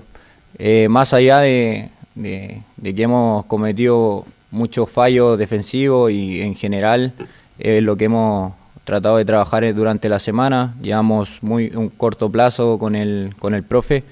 Entonces creo que al- con el transcurrir del tiempo queremos encontrar una idea y queremos en base a eso eh, lograr resultados. No, el otro día ganamos, pero no se hizo un buen, un buen partido, hay que, hay que ser consciente de eso, pero eh, siempre es bueno volver la semana, trabajar con un, con un triunfo. Creo que es más fácil lograrlo de esa manera y, y tratar de entender la, la idea del profesor. Velus, para comentarles otra cosa también, otra noticia, eh, Santa Laura y el Estadio Elías Figueroa, entre estos dos estadios va a salir eh, el recinto que puede albergar el superclásico entre la U y Colo Colo. Bueno, ayer yo no estuve en, la, en el programa, pero la U, como tú bien dijiste, no hizo la solicitud. No es que le haya negado Conce el estadio, fue que la U no solicitó nada. Porque la idea de la U es jugar con 8.000 personas solamente en el Santa Laura y sin público visita y manejarlo en ese punto. Vamos a ver si la Unión, y la Municipalidad le permiten, no obstante esas restricciones, jugar ahí o jugar en Valparaíso. Pero la U quiere jugar con 8.000 personas en el Santa Laura, sin público visitante y que ese público haga o haga ese estadio una caldera para recibir a Colo Colo. Ese es el punto. Lo otro, Felipe, ¿va a apelar la U a la sanción gra- grande que tuvo Palacio en el- por el Tribunal de Disciplina o no? Sí, debiese apelar, de hecho, le dieron tres fechas eh, a- al Chorri Palacio y no va a estar no ante el cuadro de Deportes Antofagasta, ante Ñublense y ante O'Higgins de Rancagua. Esos son los tres duelos que se pierde el delantero Cristian Palacios. Pero hasta por para el clásico, quedamos todos tranquilos. La, pregunta es. Camilo, la pregunta es, Camilo, ¿está bien la sanción o fue un poco exagerada? Tres fechas por una, una patada dura, pero, pero por eso hay muchos jugadores que le dan uno o dos partidos. Sí, tendría que haber sido un partido. Fue exagerada en realidad la, la sanción. pues tendría que haber sido uno. Ya, o- dos partidos, sí, ya, pero dos tres partidos, eh, bueno, eh, por, eso te, por eso te pregunto si la U va a apelar, porque uno cuando va a apelar incluso puede eh, salir el tiro por la culata y tener un, un partido más de sanción, así que la U tiene que ponderar eso, si es que va a apelar o no Felipe Holguín. Sí, de hecho, eh, por eso les comentaba, eh, la U va a haber que esperar si es que apela o no, porque igual son tres fechas, eh, es una figura importante, aunque no han dado muy bien del todo en la delantera, eh, y de hecho con eh, esa dupla que hace con el eh, jugador eh, Fernández, no como que no ha tenido mucho gol, entonces ahí la U va a tener que buscar, yo creo, cómo apelar a esta situación que yo creo que por un lado va a tener que hacerlo sí o sí, Velus. Bueno, vamos a ver, pues insisto, por eso, que a veces cuando tú apelas, sobre todo en la de disciplina, en vez de tres te dan cuatro, pues, entonces mejor que hace con los tres. Por eso la gente de la U, que me imagino tiene un staff, eh, va a ponderar si no si apela o no a este muchacho Palacio. Que ahí para arriba tiene bueno, a Ronnie Fernández, a Junior Fernández, a Arangui, que puede jugar al Río Osorio. ¿Qué pasa con Franco Lobo, Felipe? No está lesionado todavía. Pero Velus. ¿cómo, ¿cómo dos meses ya? Sí, mira, acá tengo eh, la lesión de gravedad que tiene el jugador de la, de la Universidad de Chile. De hecho, tiene. Le hicieron un trasplante de cantidad- corazón, ¿qué le hicieron a No, Velus. de hígado? No, ¿Cómo tanto tiempo? No, de hecho, acá está la lesión, dice, está en rehabilitación eh, postoperatorio de la hernia lumbar, hernia lumbar que Ah, ya, hernia, ya, perfecto. y ya. tiene 1, 2, 3, 4, 5, 6 bajas la Universidad de Chile. Ya, la otra es eh, Casanova. Todo, ¿Cómo se ha demorado tanto Casanova? Ya fue corte de ligamento, fue, pero fue en enero, ya estamos en el, en el mes 7 del año. ¿Cómo? ¿Cómo? Y con las. Bueno, cada uno se recupera como puede, los organismos son distintos, pero se ha demorado mucho Casanova, Felipe. Sí, de hecho tiene una rotura de ligamento cruzado anterior de la rodilla izquierda. Ya, pero se fue en enero. Sí, todavía Estamos- eso es lo estamos en que, julio. lo que entregó el parte médico de la Universidad de Chile en el partido ante el cuadro de Unión La Calera, eso es lo que dice acá. Y de ahí ya la lista para Ya lleva abajo. seis meses eh, Casanova. Por eso la pregunta es, ¿qué pasa con él? Eh, dicen que en 40 días más, o sea, en, en agosto casi, eh, y va a quedar menos de la mitad de la segunda rueda. Y además hay que ver en qué estado llega, porque una cosa es que te den el alta y otra cosa es tener ritmo futbolístico. Lo más probable es que eh, el próximo año y termina contrato Cas- Ca- Casanova prácticamente con la U. Así Sí, que, diciembre. bueno, es un, es un tema. ¿Algo más, Felipe? No, más que nada eso, Velus. Eh, eh, ¿Y el Gualala? ¿Cómo está el. Gualala? No, el Gualala está bien. Está ahí entrenando. Está disponible, está disponible. está ya. disponible, no está lesionado. Oye, a Sade hay que darle también más oportunidades, pues, un poquito antes. Y Osorio tiene que entrar por lo menos 20, 25 minutos antes. Si la U tiene que apostar a los jóvenes, si no tiene mucho más en este instante. No, si de mitad, bueno, ya está Ojeda, que por lo menos es una tranquilidad, pero el punto está atrás. Neri Domínguez y otro. Ojalá que con Neri Domínguez y Bastián Teapa mejore su rendimiento y falta un hombre en el lateral izquierdo. Si la U cada vez que lo atacan, lo atacan por Morales. Eh, es muy notorio, es muy notorio que incluso le dobla la marca y Morales lamentablemente no puede, mm, no puede salvar la situación. Ok, gracias Felipe, muy amable. Un abrazo, que esté muy bien. Vamos a la pausa, muchachos, y volvemos con la Católica, lo de Buena Note, que ayer lo comentaron, pero lo vamos a seguir analizando. El viaje a Sao Paulo y también las colonias con Laurencio Valdar.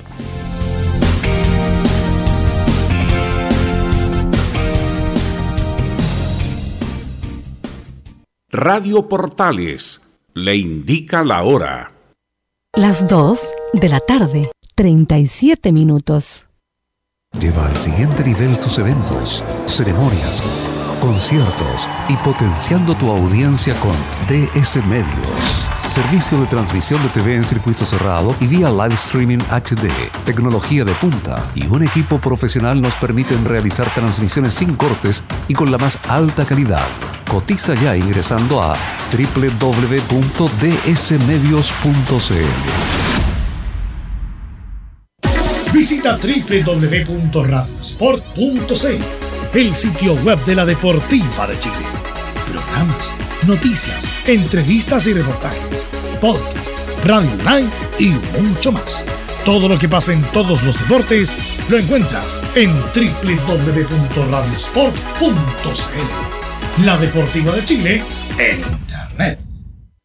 Comercial IAC y Compañía Limitada. La mejor calidad mundial en laminados decorativos. Comercial IAC y Compañía Limitada es Pertec en Chile. San Ignacio 1010. Santa Rosa 1779, Avenida Mata 446 y Portugal 501. Comercial IAC y Compañía Limitada es Pertec en Chile.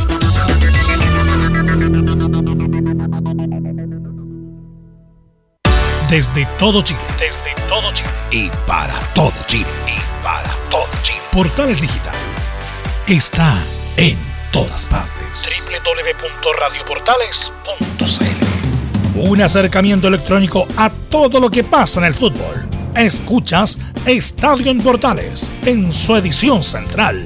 La primera de Chile, uniendo al país de norte a sur. Saludamos a nuestros amigos de reparación laboral. Tuviste un accidente en tu trabajo, te sientes con las manos atadas, te pidieron injustificadamente. En reparación laboral te asesoran y acompañan abogados especializados en derecho del trabajo. Los resultados los respaldan, respaldan, perdón. Consulta gratis a lo largo de todo Chile en reparacionlaboral.cl, porque reparacionlaboral.cl es tu mejor respuesta. Camilo, bueno, ayer comentaron lo de Buenanote, pero quisiera compartir esta reflexión como que me dio la sensación, a pesar de todo lo importante que fue Buenanote los primeros años, los últimos tres años prácticamente jugó muy poco, le bajaron el sueldo.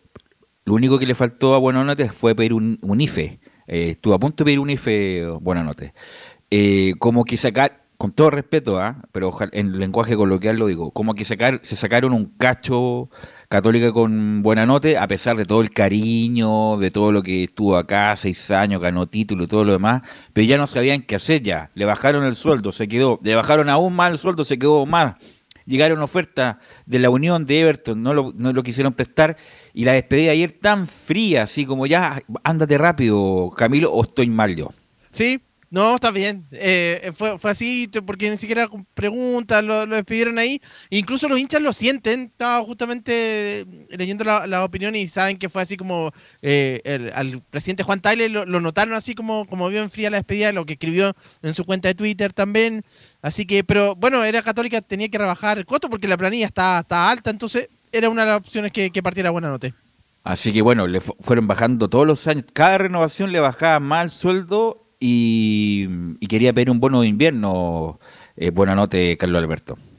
Sí, este, lo dijiste, lo describes muy bien tú. Era, un cacho, ya era una molestia. Y a lo mejor esto se, apresuró, no sé si Belén maneja la información, o usted, o usted Camilo, que hubo un diálogo de entrenamiento bastante áspero entre Holland y Bonanote. Y terminado ese entrenamiento, porque tuvieron discusiones, lo llamó a su oficina y prácticamente ahí se quebró la relación definitivamente. A lo mejor era algo, no, no estoy diciendo que sea algo preparado, pero indudablemente que la forma de juego de Buenanote no le llenaba el gusto a Holland. Los dirigentes católicos querían sacarse este problema. Pero bueno, si fue frío, lamentablemente por parte del club sí, pero por parte de Buenanote él se quebró, él se emocionó porque fueron hermosos años en el fútbol chileno. Ahora, Camilo, el, con todos los técnicos que estuvo, justamente el que menos jugó en la, en la, en la etapa anterior fue con Holland. De hecho, ¿sabes que él pierde la titularidad el 2019 con Quinteros? De ahí después llega esa temporada, eh, fue cuando César Pinares queda en la zona del, del medio campo, y después ya, bueno, viene Holland, no jugó prácticamente nada, con Poyet poco, y con Paulucci fue el que quizás más le dio más oportunidades nuevamente, pero con el que mejor rindió fue el 2016 con Mario Salas. Sin duda, Mario Salas además cuando llegó fue era desequilibrante. En los partidos grandes aparecía buena nota. Bueno, todo eso y más nos las trae la señorita Belén Hernández, ya que Católica juega mañana por la Copa Sudamericana.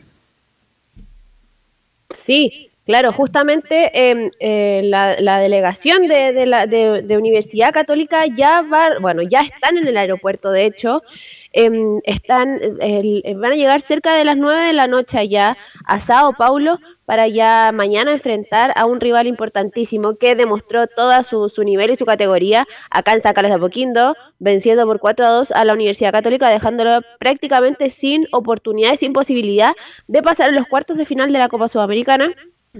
Y respecto al tema de los jugadores que cuenta eh, Ariel Holland para este, para este partido, Em, son, bueno, son, son varios, son, son muchos eh, jugadores que, bueno, son solamente tres las bajas que tiene Ariel Holland, que em, es eh, Clemente Montes, que todavía está en recuperación. El, ese día ante eh, Coquimbo Unido lo veíamos eh, con muletas todavía, todavía no está en, en rehabilitación, o sea, está en rehabilitación, está en kinesiología, pero todavía está con muletas, así que está complicado Clemente Montes, todavía tendría unos meses fuera. Y el caso de Juan Leiva también, que está con un desgarro de aductor izquierdo, partió como una pubalgia, pero ahora en definitiva la lesión que tiene Juan Leiva es un desgarro de aductor izquierdo. Y otro jugador que tampoco viajó es em, Luciano Agüed, por, por también temas médicos. Así que son las tres bajas importantes que va a tener em, Ariel Holland, pensando también en Luciano Agüed, que venía siendo titular desde que se le dio el alta médica por ese problema cardíaco que tuvo pero em, ya manejamos una posible formación que pueda parar y son eh, varias las novedades eh, respecto a esquema también. Que, que puede parar mañana em, el técnico Holland pensando en, en, el campeonato nacional, porque obviamente eh, los objetivos, el principal objetivo para mañana es mejorar en el fútbol, en lo que venía mostrando también en lo que fue el primer tiempo en, ante Coquimbo Unido por el campeonato nacional y obviamente también en el, en el partido que tuvieron en el, en el duelo de ida contra Sao Paulo, que no fue del gusto del técnico, que donde mencionaba que sacó varias conclusiones respecto a eso y respecto a eso también eh, hace las modificaciones en cuanto al partido que van a tener mañana. Así es. Eh, ¿Cómo lo debería afrontar eh, Camilo? Porque está difícil darlo vuelta, además con las vacas, las bajas que indica Belén. Eh, ¿Cómo lo debería afrontar? Yo sé que no es el planteamiento del técnico Joran, pero, eh, pero poner más énfasis ahí en lo defensivo y justamente lo que le ha, lo que le ha costado a la, a la Católica, que, que no es la parte más débil del equipo cruzado, pero ahí con más gente en el medio campo no solamente porque de repente ha puesto a Felipe Gutiérrez nomás, ¿no? Tiene que poner a Saavedra, hay más, gente en esa zona del medio campo. Justamente Camilo va, bueno, les voy a mencionar la más probable formación que fue con la que entrenó hoy en el último, eh, la última práctica tuvo antes de viajar al aeropuerto, que sería con una línea de cuatro y una línea de cuatro también en el medio campo y dejaría solamente dos en ofensiva. Sería con Sebastián Pérez en portería, con una línea de cuatro con Mauricio Isla, Branco Ampuero, Tomás Astaburoga y Alfonso Parot. En el mediocampo iría Marcelino Núñez, Ignacio Saavedra, Fabián Orellana y Cristian Cuevas. Y en ofensiva dejaría a Diego Valencia y Fernando Sampedri. Sí, por ahí está. ¿Y Valencia va a jugar igual, Belén, a pesar de que tiene un pie afuera? Sería el último partido de Diego Valencia con la camiseta cruzada. Ya. Eh, ese mediocampo es como eh, es raro ese medio campo, tiene menos marca que, que Giorgio Jackson. Un lápiz blanco, dice usted, ¿no? Sí, es que no, ahí justamente también le faltaría, porque el único propiamente tal volante central es Saavedra, el único que... Que marca ahí nomás también. Pues. Sí. Más, que, más que marcar, corretea harto. es como Seymour, que corretea harto, pero... Mm, corretea, pero, pero quita pocos balones. Bueno, Católica... ¿Y ¿Qué pasa con Paz y, Lanaro? Porque también la, la, Católica en defensa no anda bien, pues, Belén Hernández están dados de alta, no están incluidos en, ya se recuperaron de sus respectivas lesiones, viajaron de hecho, pero no están en, el equipo titular em, por ahora. Son alternativas solamente para, para el técnico Ariel Holland. Belén, ¿qué más nos trae este, en este periplo de la Católica por Sao Paulo? Bueno, esas son las novedades respecto al partido de mañana. Mañana vamos a tener más novedades respecto al, al tema de formación también. Pero el tema del el central, lo, lo hablaba eh, don Carlos respecto a Germán Lanaro y Buen Paz, también se necesitaba a otro central, un refuerzo que hablábamos mucho de Gary Kajelmacher, que era la más, la más probable eh, contratación que tuviese la Universidad Católica, pero eso se ha eh, bajado un poco por el tema del cupo de extranjero y justamente eh, le consultaron en estas conferencias de prensa pues, el tema de cuando llegó eh, César Pinares y también la despedida ayer de, de Diego Bonanote, em, si es que podía llegar otro, un cuarto refuerzo, o sea, el cuarto refuerzo respecto a contando a, Daniel González sería el tercero oficial para por este mercado de, de invierno. Pero em, menciona José María Buljubasic, estamos trabajando para eso. Bueno, se está trabajando, estamos a la espera de, la nacionalidad de, de Nicolás, tenemos información que podría salir en estos días. Estamos en los plazos, ya hubo casos anteriores en los cuales en este mismo periodo, en estos mismos tiempos que se presentó la, eh, solicitud de nacionalidad, se dio la, posibilidad de que, sea, de que se nacionalice, así que esa es la idea para, estar más tranquilos con ese, con ese tema. Así que, como todo en este periodo, o sea, hay mucho movimiento, mucha cosa que, podría pasar y no pasa, o al revés, entonces, bueno, estamos atentos a cualquier cosa que pueda suceder y en la medida que, como dijo Juan, en la medida del tema económico y del tema tema reglamentario se puede hacer. Bueno, veremos qué opciones hay y tratar de armar, como siempre decimos, el mejor plantel posible para enfrentar el semestre que va a ser un, interesante. Le pregunto al comentarista Camilo Marcelo Vicencio Santelice, ¿cómo ha visto usted a Daniel González en la Católica? En los partidos, los últimos dos que jugó contra, contra Sao Paulo, bueno, fue sobrepasado absolutamente y tampoco anduvo bien contra, contra Coquimbo. Pero bueno, hay que ver los partidos anteriores habían sido con San Felipe, entonces tampoco era una medida. Pero en estos partidos más exigentes, sobre todo con Sao Paulo, ahí se vio, se vio débil. Le pregunto al periodista político, ¿cómo ha visto a Mario Marcel, Camilo? Extraordinario, ahí sí. Oiga, Marcela. No, porque es, raro lo de Mario Marcel, porque Mario Marcel, presidente del Banco Central, hubiera hecho nada de lo que está haciendo como ministro de Hacienda. Pero bueno, esas son cosas de que hablaremos en otro momento, Belén Hernández. Respecto al tema de Diego Valencia Velus, me lo comentabas, eh, puede ser que mañana sea el último partido que juegue con la camiseta de la Universidad Católica porque el interés que había por parte del Salernitana de la Serie A de Italia em, ya es em, prácticamente, eh, eh, faltarían detalles solamente para que se dé el arribo de, Diego Valencia ya a Europa. Sería, em, bueno, pagarían el 100% del pase de, de Valencia, que sería con 2,5 millones de dólares y se espera que, bueno, posterior a este duelo que tienen en, Sao Paulo, Diego Valencia viaje ya a Italia para hacerse los exámenes respectivos y firmar el contrato. Respecto al tema de, eh, lo que queda libre ahora, queda libre a fin de año, tiene que hacerlo ahora. Sí, sí, sí, tiene contrato hasta fin de año. El tema de, la regla ANFP en el, en el reglamento, si es que se vende un jugador, sea eh, se venda o eh, sea préstamo, por más de, mm, de 250 mil dólares se abre la posibilidad de que llegue un cuarto refuerzo.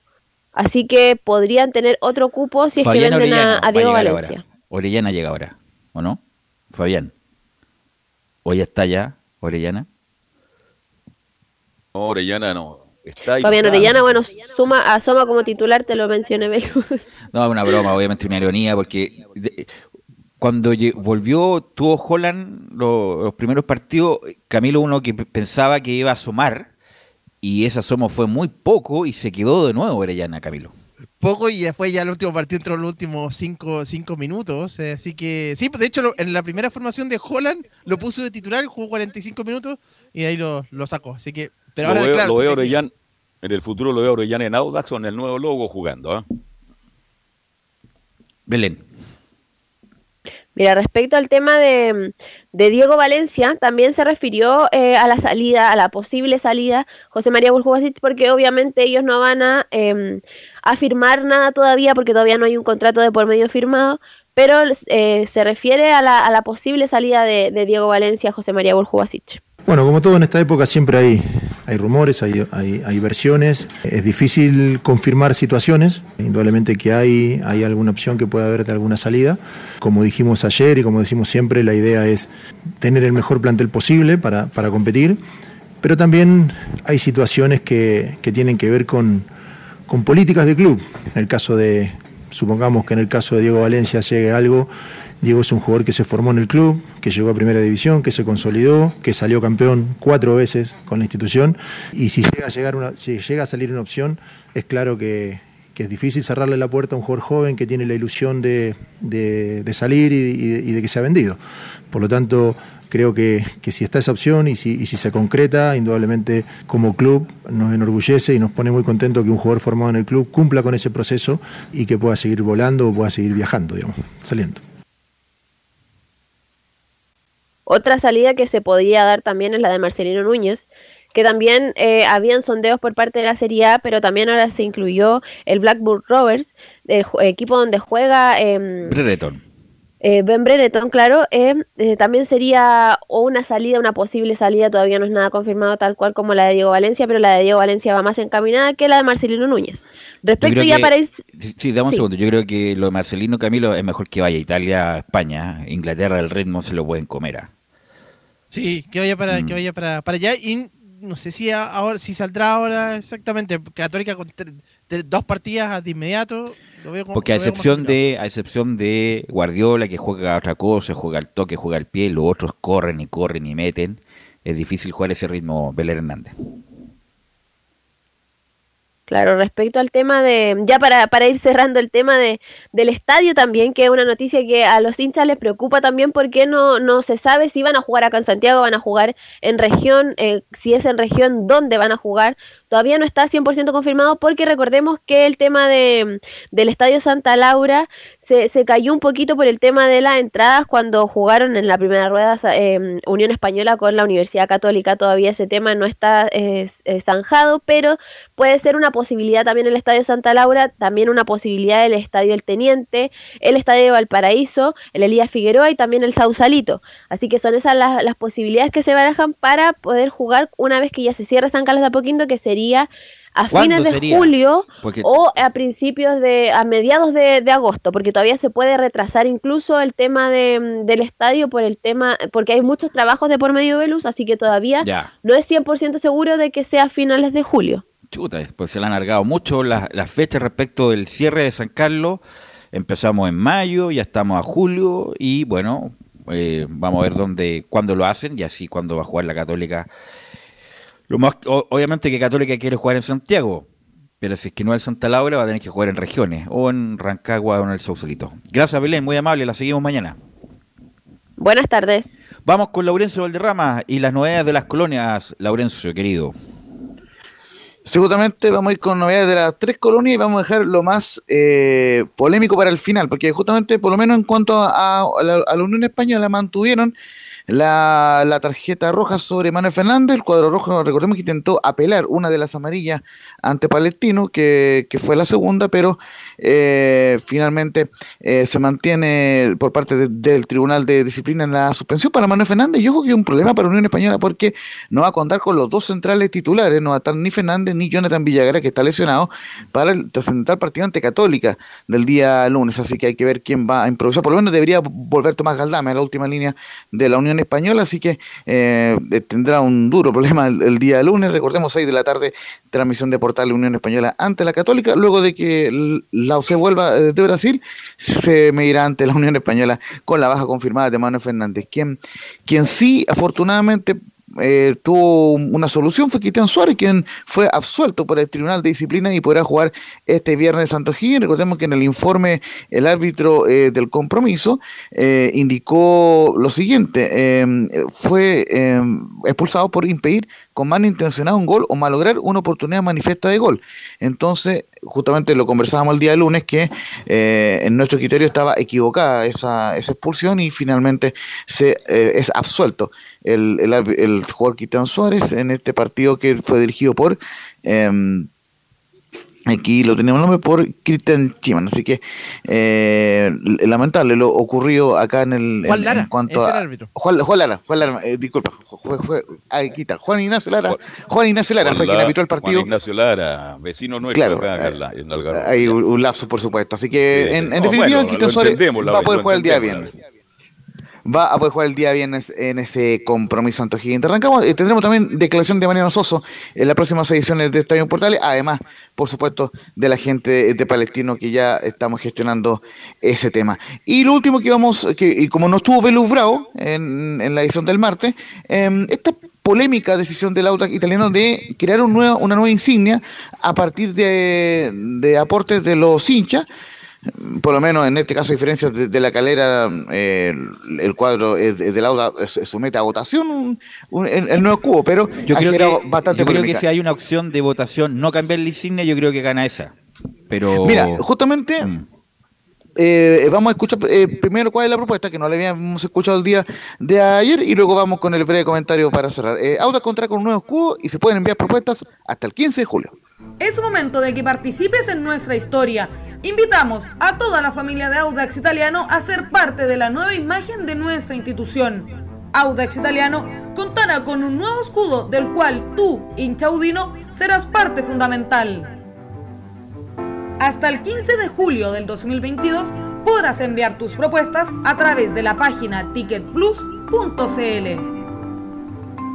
El 18 de julio del 2022, el directorio de Audax Italiano elegirá tres escudos finalistas, los cuales pasarán a votación a través de ticketplus.cl. Aquí los hinchas podrán votar por su escudo favorito. Tu voto valdrá el triple en la votación final. a la que se sumarán otros nueve votos fundamentales en la familia de Audax Italiano. Estadio Italiano, Escuela Italiana, Grupo Amici, Pompa Italia, abonados, planteles femeninos y masculinos de Audax Italiano, jugador histórico de la selección italiana, embajador de Italia en Chile y la ilustre municipalidad de la Florida. Hinchaudino, es momento de que seas parte de nuestra historia. ¡Forza Audax! Perdón, Oye, Laurencio, qué- qué ¿es mala la ex ministra campaña. Carla Rovilar la que estaba leyendo ahí o no? No. La Oye, pero qué mala la campaña, qué mala la campaña, Horrible. viejo. Oye, pero, pero ¿a quién se Ha le sido ocurre. ¿a quién se le ocurre cambiarle la insignia a un club tradicional del fútbol chileno?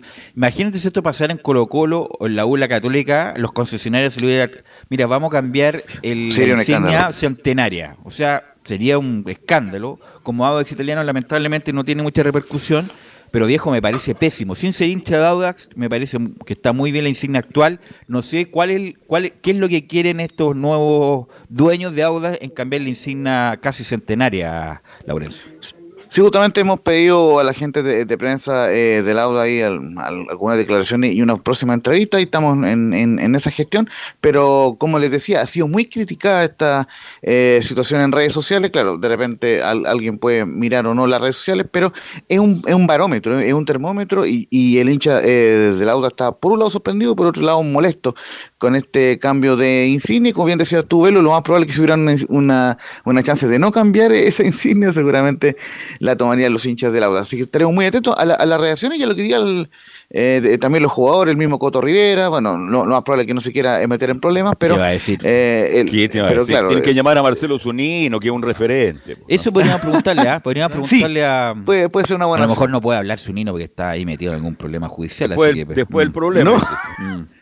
Claro. Entonces, claro, eh, eh, está eh, bastante acontecida esta previa del partido de la que va a jugar el día sábado a las 5 y media ante Huachipato en Rancagua. Re- recordemos que aún eh, está jugando en Rancagua, todavía no se sabe cuándo vuelve a la Florida el elenco verde del Coto Rivera. ¿Algo más, Laurencio?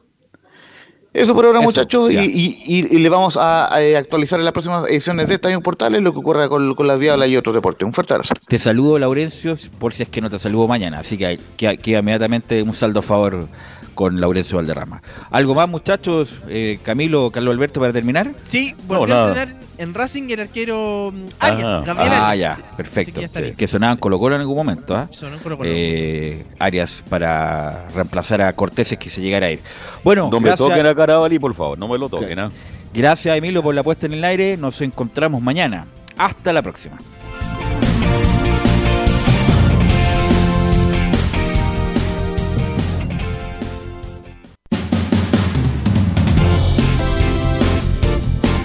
Fueron 90 minutos con toda la información deportiva.